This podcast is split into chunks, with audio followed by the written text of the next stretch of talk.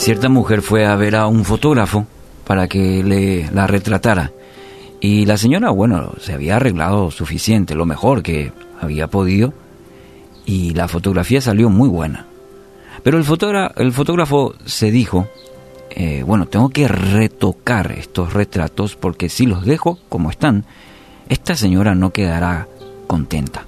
Bueno, en efecto, cuando ella regresó a ver al fotógrafo, quedó muy satisfecha. Creyó que era más bonita de lo que en realidad era. Bueno, primero se engañó a sí misma, después se dejó engañar por el fotógrafo. Gálatas capítulo 6, versículo 7 afirma, no se engañen, de Dios nadie se burla, cada uno cosecha lo que siembra.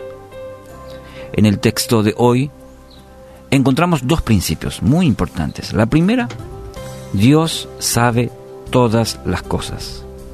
Aunque procuremos utilizar todos los recursos para esconder ciertos aspectos de nuestra vida, aun aquellos que están bien guardaditos en lo profundo, Dios conoce, Dios lo conoce. Mm. Nos esforzamos tanto en mostrar una, una buena imagen, en aquello de mostrar lo externo, pero no olvidemos que lo externo es el resultado de mi estado interior. Primera Samuel 16, 7 dice, pues el hombre mira la apariencia exterior, pero el Señor mira el corazón a la única persona que no podemos engañar es a Dios. Al querer hacerlo, en realidad nos engañamos a nosotros mismos. Él conoce lo profundo, dice su palabra, a una intención del corazón, el Señor lo conoce. Segundo aspecto, lo que siembres, eso cosecharás. Así es tanto en la, en la ley de la vida, como se dice, como también en la vida espiritual.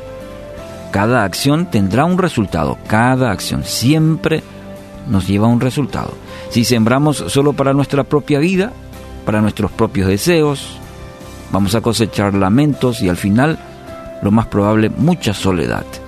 Si sembramos para agradar a Dios en todas las áreas de nuestra vida, esto traerá muy buenos dividendos, que según la palabra dice gozo y también dice vida eterna. Así que no te dejes engañar con todo lo que el mundo ofrece.